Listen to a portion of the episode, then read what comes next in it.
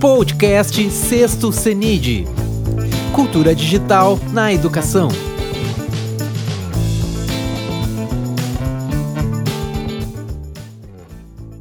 Olá! A palestra agora será sobre a urgência da educação empreendedora em tempos de inovação.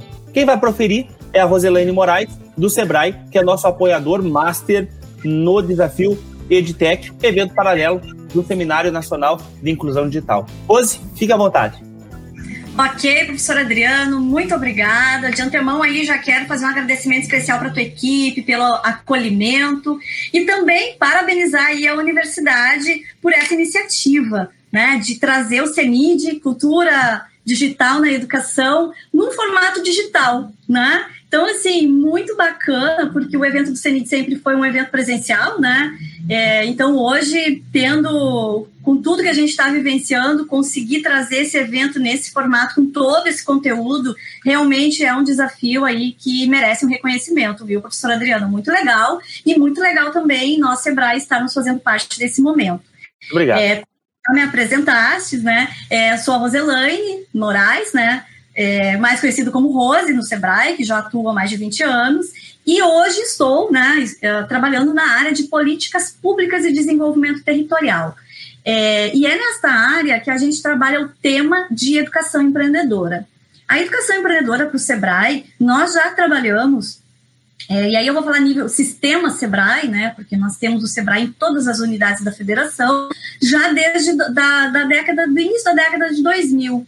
Mas em 2013, nós aqui no Rio Grande do Sul começamos a trabalhar com educação empreendedora. E também é, o Sebrae Minas, né, que é, é, que é o sistema do Sebrae, ele tem uma escola de educação empreendedora, que também a gente é, bebe na fonte, né? Então, a gente já vem trabalhando com esse tema há bastante tempo, a gente vem aprendendo muito com uh, a educação e a forma que a gente pode levar o empreendedorismo né, é, para esse setor tão importante. Né?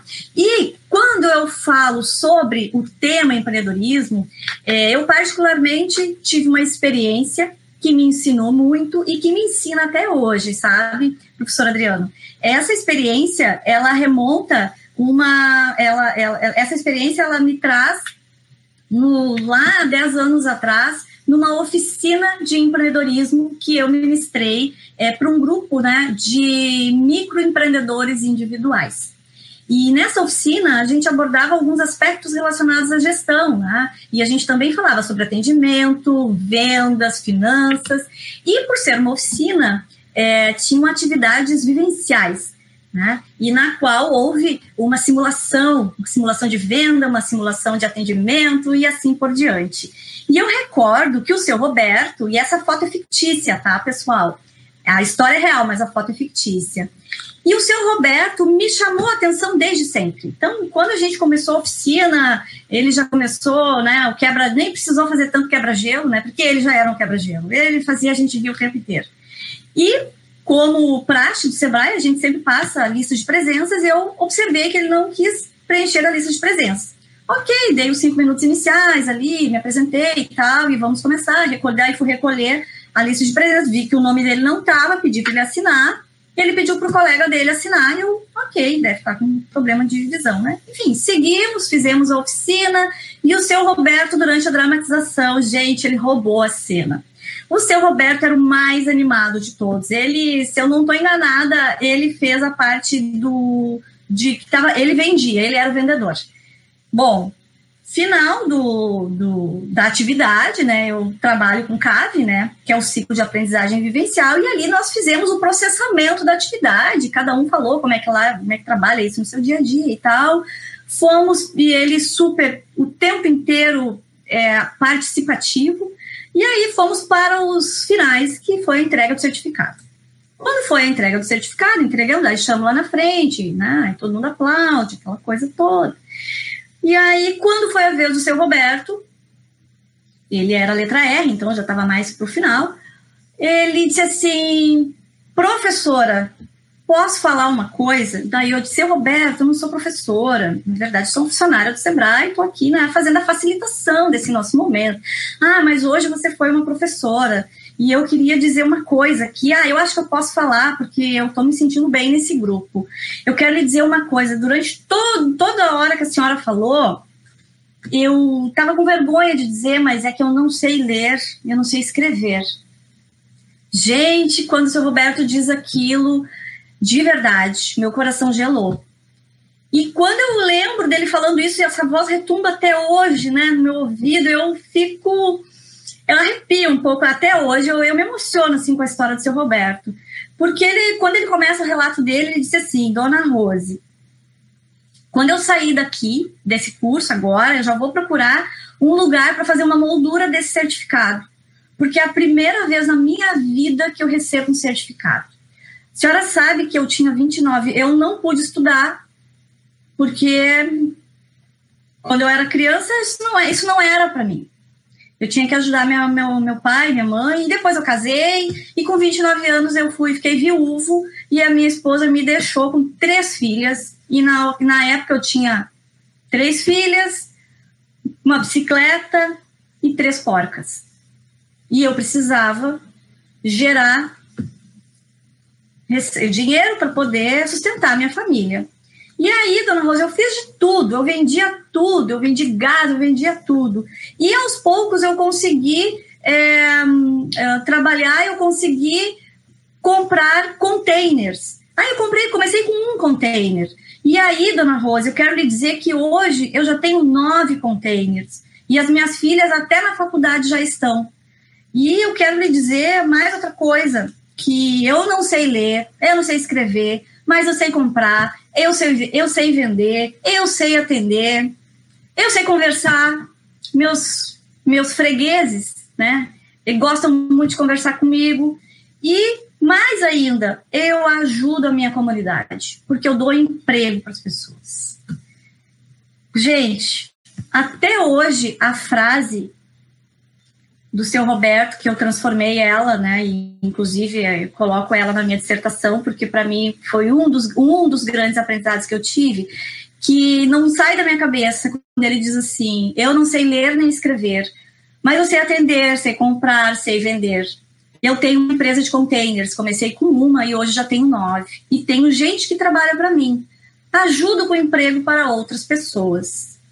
E aí eu me pergunto, eu me perguntava na época, pessoal, e eu me pergunto até hoje, quem seria o seu Roberto se ele tivesse tido nos bancos da escola aulas de empreendedorismo, disciplinas de empreendedorismo, se ele tivesse aprendido mais sobre empreendedorismo, porque ele na ocasião ele já sabia muito sobre empreendedorismo, porque ele já tinha algumas capacidades desenvolvidas.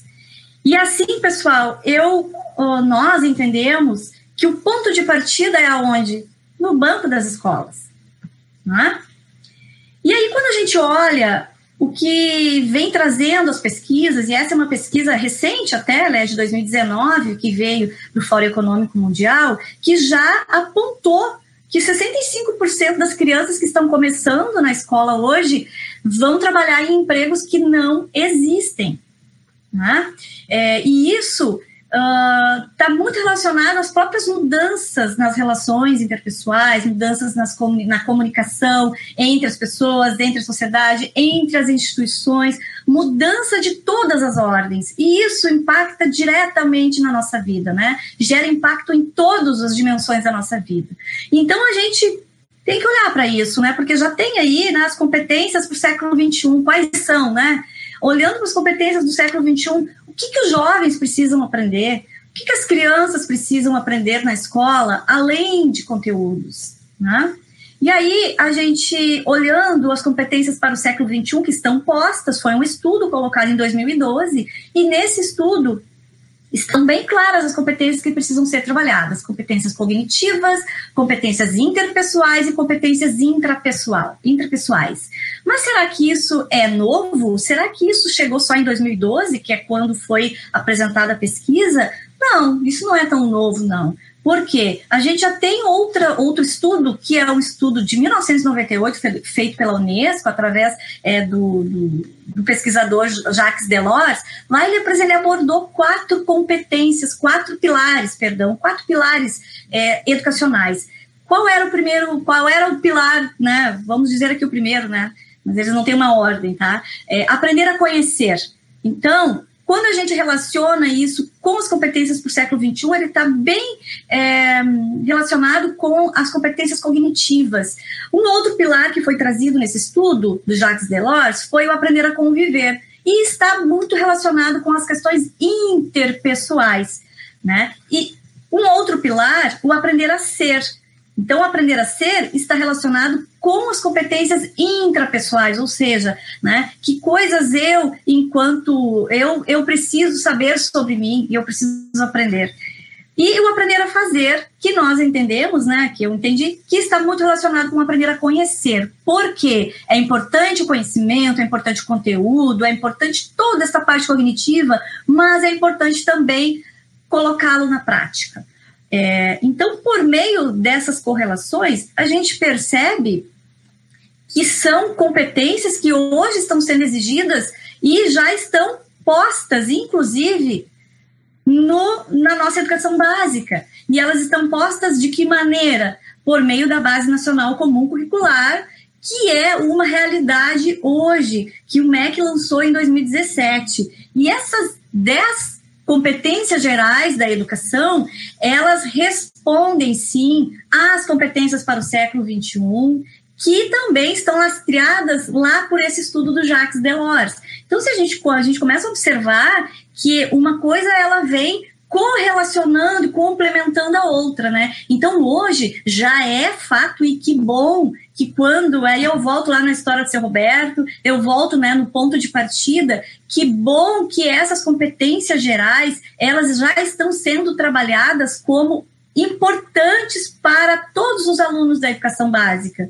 E essas competências, elas envolvem conhecimento, que eu já falei um pouquinho, que envolvem comunicação, cultura digital, que é o que a gente está agora, que é, não é mais futuro, isso já está acontecendo, trabalho de vida, empatia e cooperação, tem muito a ver com o aprender a ser e o aprender a conviver, ou seja, eu preciso ser empático e eu preciso também trabalhar com o outro. E isso hoje já é uma realidade da Base Nacional Comum Curricular.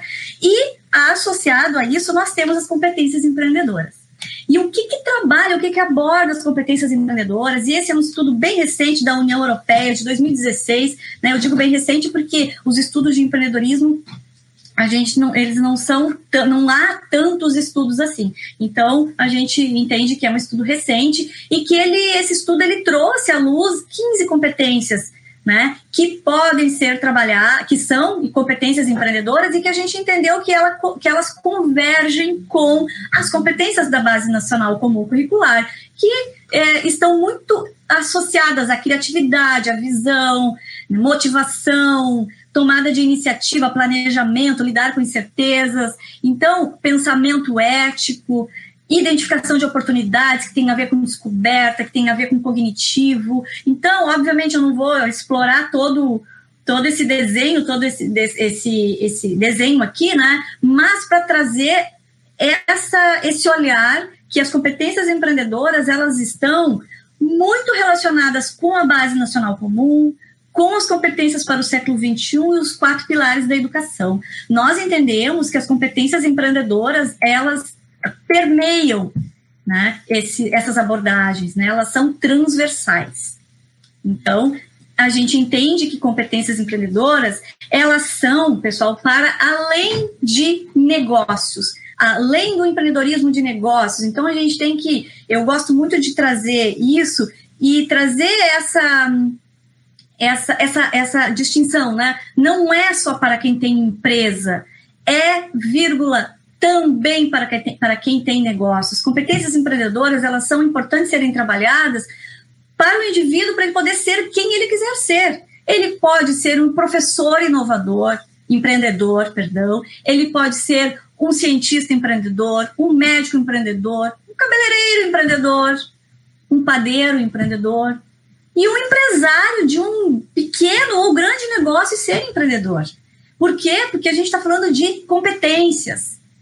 Né? E essas competências, elas podem e devem ser utilizadas em qualquer profissão ou dimensão das nossas vidas. É para além. Né? Então, como já falado anteriormente, as questões cognitivas, elas são importantes, elas vão continuar, conteúdo sim é importante na educação e vai continuar, porque é, a gente trabalha, quando trabalha esse cognitivo, capacidade de análise, de interpretação, razão, argumentação, né? E capacidade de realizar e executar um plano em todas as suas etapas. Então, essas questões cognitivas nos ajudam muito para isso. É, não podemos dissociar as competências socioemocionais, porque é importante conteúdo? Sim, sempre será. Mas não adianta a gente ter cognitivo muito bem desenvolvido, saber muito e não conseguir se relacionar com o outro.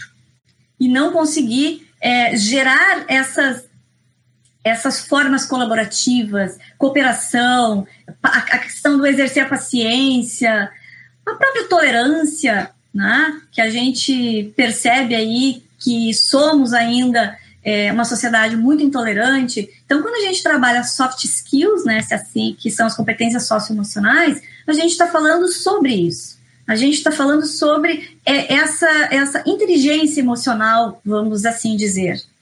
As novas tecnologias né? Então a gente precisa trabalhar competências de tecnologias e aqui, ó, para trabalhar essas competências, a gente vai precisar da criatividade, a gente vai precisar trabalhar pensamento computacional, pensamento científico, criativo. E para tudo isso a gente vai se assegurar sim no científico, sim no cognitivo, sim, buscar esses conhecimentos, esses conteúdos, né? As novas tecnologias, elas estão a nosso favor. Né? Então, aqui a gente tem realidade aumentada, gente. Então, aqui um exemplo da saúde que a gente observa aqui, ó, isso é capacidade de resolver problema complexo. Quem dera tivéssemos essa tecnologia para que a gente pudesse fazer tudo isso na medicina, né, sem precisar fazer é, cirurgias tão invasivas, né, onde a gente pode ter uma realidade aumentada em quantas vezes identificar já de cara qual é o problema, né? Mas, claro, a gente tem a realidade virtual também que a gente pode utilizar para outros temas, né? Para outras, outras áreas, para entretenimento. Então, aqui a gente pode, assim, ó, é um mundo de possibilidades, realidade virtual, realidade aumentada. E para isso, de novo, a gente vai se assegurar onde? No pensamento crítico, na, no cognitivo, no conteúdo, raciocínio, capacidade de planejar e executar. Por quê? Porque por trás dessas tecnologias tem todo um pensar computacional, tem todo um trabalho aí de domínio de tecnologia que é importante trazer para esse jovem de hoje. Eu não vou nem dizer do futuro, porque o futuro já é agora. Nós já estamos vivenciando esse futuro. E aí, temos a pergunta que não cala, né? Então, eu, seguidamente eu escuto. Seguidamente tem, quando faço palestra, os, os, estudantes perguntam: e aí, então a gente vai ser substituído por máquina ou por software? E aí eu devolvo. Será que as máquinas e os softwares podem expressar raiva, alegria, dor, sentimento, empatia, paciência, tolerância, curiosidade? As máquinas podem fazer isso? Isso é ser humano. Então, as máquinas não podem substituir isso ainda. Portanto, a gente pode, então, concluir nesta perspectiva que somos insubstituíveis. E essas uh, tecnologias, conforme já foram apresentadas, elas reforçando, elas guiam as profissões do futuro. Né? As profissões do futuro não existem sem o celular, né? Então a gente vai. O celular hoje é para tudo praticamente, né? É, drones, então a gente está vendo aí as tecnologias de drones, é, internet das coisas, 3D, robôs, inteligência artificial, realidade virtual, realidade aumentada, big data, é, a internet agora nas, nas, nas roupas, né, relógio. Então a gente observa que são tecnologias que já estão guiando o nosso futuro. Isso tudo que está sendo apresentado aqui, nada é novo, isso já existe é novo em que a gente, alguns lugares ainda não, é, não, não são trabalhadas, mas elas já estão aí nos mostrando. E falando sobre isso, pessoal, eu também escuto muitas vezes, ah, a educação não evolui. A educação evolui. E aí a gente vai fazer uma caminhada um pouquinho e a gente vai é, descobrir que nós já evoluímos bastante, é, mas em alguns lugares ela não evoluiu. E aí a gente faz uma caminhada junto com a evolução da indústria. E a gente fala ali, ó, indústria 1.0, né? É século XVIII, e aí a gente tinha uma. Um, um, era muito artesanal. E como é que era a educação? A educação era para poucos. Ela era individualizada, era para elites, e ali o professor, ele era o, os, o professor era o dono do saber. Né? E o aluno, ele era um sujeito mais passivo que recebia esse professor, né? que recebia essa sabedoria do professor. Então, é, o estudo era focado em livro, caderno, apostila, lousa, giz, e tinha um local muito definido que era a sala de aula. Já quando a gente entra no século XIX, já, ia, já tem um processo de industrialização. E com isso, a educação 2.0, né, ela começa a ter maiores grupos estudando, então ela já não é mais tão individualizada, elitizada, ela já segue um padrão, já é mais homogênea e já tem um número maior de pessoas. É, professores e alunos começam a trabalhar utilizando hardware, software e materiais é, didáticos, né? Ainda o local definido é a sala de aula ou os laboratórios de ciências e de informática, né? Então, é, quem não lembra, né, da da, na escola do laboratório de informática. Era lá que a gente aprendia a, a, trabalhar né, com o computador, né, digamos assim. Né? Lembrando que ainda em alguns lugares a gente está na educação 2.0, tá? Na educação 3.0, século XX, automação. E aqui a gente vai lembrar bastante né, é, da questão da, da, da, da robótica na indústria, é, da, da, da, massificação na indústria e no, na educação não foi diferente. Então, de novo, a, a educação ela fica mais alargada ainda para mais pessoas, ela se torna mais colaborativa. Aqui, professor e aluno e grupo já começam a, a desenvolver os seus estudos, utilizando os múltiplos recursos, o ensino híbrido começa a ser uma realidade. Né? Então, a gente já começa a ter é, educação à distância, o aluno já começa a protagonizar mais. E a educação 4.0. O que, que é a educação 4.0 caminha né, lado a lado com a indústria 4.0, que ela é mais digital e interativa. E aí a gente já está no século XXI, já estamos é aqui agora. Né? E no aqui agora, a gente está falando do estudo híbrido, então a gente, do híbrido. Então a gente está falando de sala de aula presencial, a gente está falando online, ele é mais colaborativo, pode ser uma aprendizagem mais personalizada, é, aprendizagem ela é colaborativa, onde os alunos aprendem entre os alunos, entre professores, então há uma co-aprendizagem. Então é aluno ensinando professor, professor ensinando aluno e ambos aprendendo. Então ensino-aprendizagem, né, caminhando lado a lado. Então o professor ele começa a ser mais demandado para ser um professor mais facilitador. Obviamente que esse professor, ele dotado dos seus conteúdos, ele, ele sim é, ele é uma figura que ele, que ele, ele segue, né, tendo um, uma grande importância, porque é ele que leva isso para os alunos. Mas ele pode levar todo esse conhecimento, esse cognitivo, tudo isso que ele aprendeu, de uma forma que ele pode colaborar mais e buscar a colaboração do seu estudante. Porque a gurizada hoje, gente, é, tem muito aí para nos ensinar. A gente está aprendendo muito, né? É, com e entre os outros. E a gente já está caminhando sim para a educação 5.0. Na educação 5.0, quando eu digo que a gente já está caminhando sim, ela nos traz a interdisciplinariedade, que a gente chama na, na educação básica o STEM. Então, estão trabalhando ali as engenharias, as matemáticas, é, as artes, tecnologia, ciências, de modo interdisciplinar. Essa é a educação 5.0 né, é, uh, que já está sendo desenvolvida. Então, a gente está trabalhando novas geografias, ou seja, quando a gente não utiliza mais um espaço específico para aprender, então não é mais sala de aula. A gente aprende no qual é o espaço de aprendizagem. Então, a gente não usa mais nem expressão, vai, vamos, é sala de aula, não, espaço de aprendizagem. O espaço de aprendizagem, inclusive, pode ser a sala de aula, pode ser o pátio da escola, pode ser a minha casa, pode ser qualquer lugar. Então a gente cria uma nova geografia. Então, entre outras questões aqui, que eu não vou entrar uma por uma, porque a gente poderia ter um capítulo só para falar né, sobre essa educação 5.0, mas aqui a gente está falando de cérebros acelerados, de 6D, automatização das escolhas. A gente, a gente pode escolher e a gente tem, e quando a gente fala de automatização das escolhas, a gente tem hoje aí tudo digital ou quase, não vou dizer tudo para não ser taxativa, mas a gente tem muita coisa digital aí né, ao, nosso, ao nosso redor. Mas tudo isso, pessoal, é, nós estamos sendo empurrados. Né? Essa vida no, tá, está nos empurrando para isso. Então, não é mais aquilo. Nós precisamos desenvolver habilidades e competências empreendedoras, habilidades e competências inovadoras, criativas, é, é, tecnológicas. É, isso já é uma realidade, nós estamos sendo empurrados para isso. Então, por quê? Porque hoje a gente já está numa sociedade do compartilhamento. Então, cada vez mais trabalhando de modo compartilhado. Então, as competências empreendedoras, elas entram aí nos auxiliando para tudo. Então, quando a gente fala de, de novos empreendimentos, a gente está falando também, uh, e nesse modo de compartilhamento, estamos falando aqui, ó, exemplo, daí são exemplos, tá, pessoal? Uber, estamos em mais de, estão, estão em mais de 69 países. Essa é uma é um estudo que foi até organizei para esse momento aqui. É, vai ficar essa apresentação para todos, tá? Não vou entrar em item a item porque não é o caso.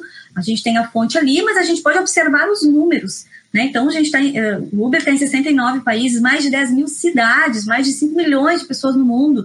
Netflix, poxa, não precisa nem, não precisamos nem falar muito, né? Nesse momento de pandemia, né? Então, assim, ó, 190 países, cobre todo, quase todo o mundo, pessoal. Então, no Brasil são 20, foram 27 milhões de usuários em 2019. E aí a gente vê outras, outros, empreendi, outros empreendimentos, sim, né, de compartilhamento. Então, a gente está falando de Spotify aí, com 248 milhões de usuários mensais no mundo afora, Waze, mais de 185 países, Airbnb, aí a gente está falando aqui de mais de 190 países, aonde quem criou o Airbnb não tem um imóvel. É para isso que a gente está precisando, é para isso que a gente trabalha os nossos é, jovens, para pensar nesses é, momento, nesse, nesse novo jeito de pensar os negócios, nesse novo jeito de pensar as profissões. Né? É, e aqui são exemplos, Blabacar é outro exemplo. E essas tecnologias que nos ajudam para isso, porque tudo isso que foi apresentado tem tecnologia por trás.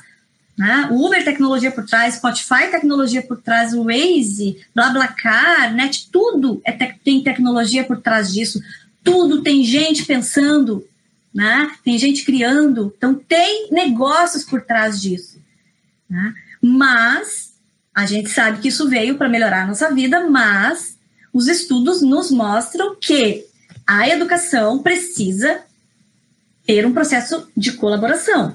Então, o nosso professor, eles precisam trabalhar de forma muito cooperada, muito colaborativa, levando essas, essa, esse desenvolvimento é, para os seus estudantes e para si também. Né? É, porque os estudantes, eles até têm pesquisa, daqui a pouco a gente vai entrar um pouquinho, eles querem ser participativos, eles querem ser protagonistas, eles querem ser sujeitos ativos na aprendizagem do ensino. É, então, é professor aprendendo e ensinando, e aluno ensinando e aprendendo também. Imagina, se tudo isso já estava entrando na vida né, de muitos professores, instituições e alunos, mas ainda em passos lentos. Agora com a Covid, gente, de novo a gente volta naquela tela, naquela tela, né, de que a gente foi, está sendo empurrado. E a gente foi jogado, foi empurrado muito, assim, eu tenho participado ativamente, diretamente com algumas escolas, com vários professores que estão se virando para poder fazer aula virtual, para poder trabalhar com os pais, família, aluno, professor. Então, assim, é, pensa que é fácil? Não é fácil. É desafiador? É muito desafiador, mas tem um elemento muito importante aí que é uma competência que a gente, que a gente precisa usar, né? Que é a nossa capacidade de tolerância, de empatia, nossa capacidade de perseverança, sim, que é uma competência empreendedora, perseverar, porque é, a gente vai errar, a gente não vai conseguir muitas vezes entrar, conectar, vai ter que fazer, vai ter que voltar, vai ter que ensinar o aluno, vai ter que ensinar o pai, ajudar o aluno a entrar é, Tá posto, gente. Né? É, então, na realidade, está nos mostrando. Essas ferramentas, elas nos ajudam, mas para que elas possam nos ajudar, nós temos um grande papel aí de fazer com que elas funcionem também. Porque nada mais vai ser como era antes. Nada mais vai ser como era antes dessa pandemia. Nós estamos tendo um aprendizado impensado. Eu estou muito convicta disso. Voltando aos, aos alunos, né, aos estudantes, qual é a, a escola que eles querem, né? Isso é uma pesquisa que saiu, pessoal, da Porvir, que é uma que é um, um, um, site bem bacana assim de procurar, né, de, de, de trabalhar a educação. E eles trouxeram, de, eles trouxeram, né, que, que, os estudantes eles querem. Esse estudo foi feito com alunos entre 15 e 29 anos, tá? Então ele tá bem recente e ele serve aí. Eu para mim dá para usar para tudo aí esse estudo, né? Os estudantes eles querem ambientes variados, é, baseado sim em tecnologia, eles querem interação, inclusive com a comunidade. Olha o STEAM ali aparecendo, interdisciplinariedade. Então, não é trabalhar a disciplina de modo isolado, mas é buscar uma correlação. Projetos práticos, trabalho em grupo, é, robótica, games, então, a gurizada aí quer trabalhar com isso sim. E eles consideram importantes as competências socioemocionais, olha, olha elas aparecendo aqui. Empatia, comunicação, cooperação, trabalho em equipe, mas eles não dissociam ao pensamento crítico, eles ainda entendem que tem que trabalhar. É, isso aqui é pesquisa, tá, pessoal? Eles entendem que ainda precisam trabalhar pensamento crítico, capacidade de resolução de problema, capacidade de decisão, conhecimento, tecnologia, ou seja, é, aqui a gente está falando de competência cognitiva, competência interpessoal e a intrapessoal na veia. É, e aí a gente vai também para uma outra pesquisa, que essa foi feita com o ensino superior. Né, de que modo os jovens gostam de aprender no ensino superior. Então, eles, é, para esses alunos, né, é, eles aprendem a parte de comunicação ainda muito no presencial, eles gostam de se comunicar presencialmente. Então, essa pesquisa foi feita em 19, tá, pessoal? Então, vamos olhar que é, foi 19, eles gostam, e a maioria deles, é, a comunicação era presencial, é, 82,8%, depois 64,9% mensagens instantâneas e 20% conversa por, por, telefone. Obviamente que se essa pesquisa fosse feita hoje, a gente já teria uma mudança drástica aí, porque o presencial, né, é, o, o, os mensagens instantâneas e, a mensa e o virtual, elas estão sobrepondo.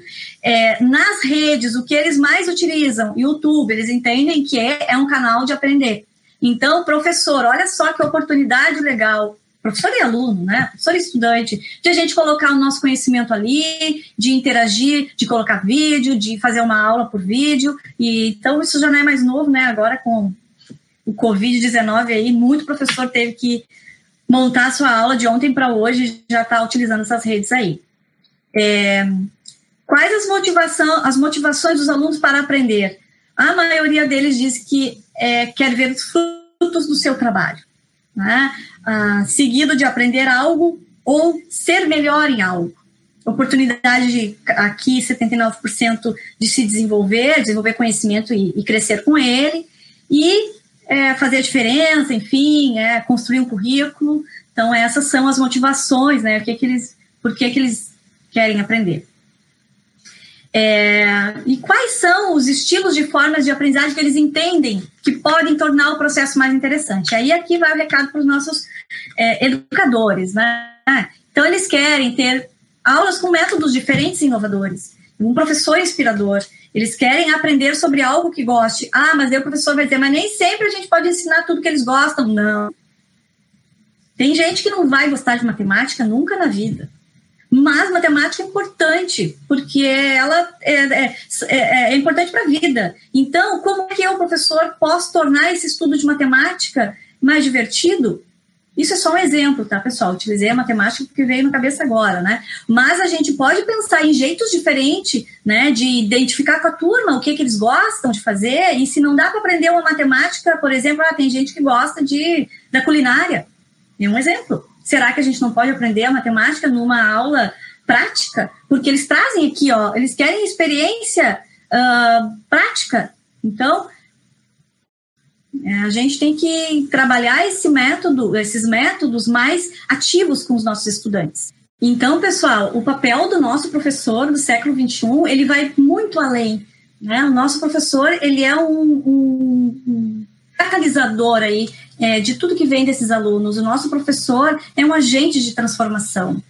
É, e o Sebrae, é, também apoia os professores é, nesse desenvolvimento de competências empreendedoras. Né? Nós temos uma, dentro, no Sebrae, a gente trabalha com uma rede onde a gente tem, sim, a, a, gente trabalha com governos na medida em que a gente tem as escolas estaduais, as escolas municipais, o próprio Sebrae, em termos, em sistema Sebrae, a gente trabalha com o sistema Sebrae, uh, sim com a sociedade, com as instituições de ensino, a gente entende que o professor é o agente de transformação é ele que leva para os estudantes, né? É toda essa aprendizagem. É, então, é, é deste modo que o Sebrae aborda a educação empreendedora, é desse modo que o Sebrae trabalha com educação, com empreendedorismo na educação formal. Como já falado anteriormente, a gente trabalha é, a educação como um todo, é, desde o ensino fundamental, médio, né, e também o ensino superior. Nós temos soluções é, para esses três públicos, para esses três níveis de, de, de ensino.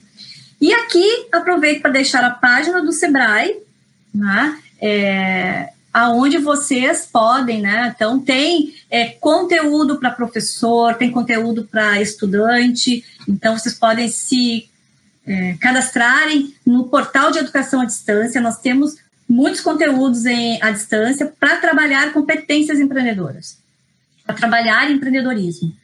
E nós também temos o nosso Centro Sebrae de Referência em Educação Empreendedora, é, e esse Centro Sebrae, ele traz uh, a possibilidade aí de alunos, professores e sociedade como um todo, né, de buscarem é, o que tem de novo, o que tem de inovação, conteúdos. Então, pessoal, nossa página fica aí disponível, né, e a gente convida aí para entrarem na página e utilizarem o Sebrae e, quiçá, aprender conosco, né? Porque nós entendemos o empreendedorismo como um jeito de ser, de contribuir e de transformar o mundo, inspirando então esses jovens, esses estudantes, para que possam ser protagonistas, para que possam adquirir as, as competências empreendedoras, para que, sobretudo, ajudem na resolução de problemas complexos.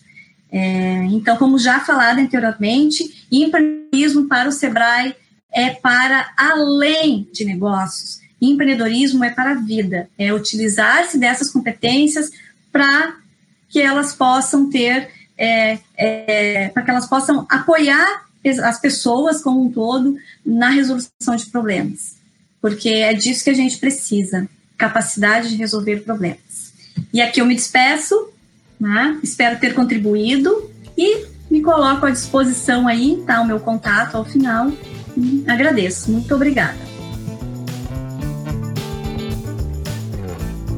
Este podcast foi produzido pela equipe organizadora do CENID, em parceria com a Rádio Conexão, um projeto de ensino do IFRS Campo Sertão. Composição de trilha sonora e edição de áudio, Felipe Batistella Álvares.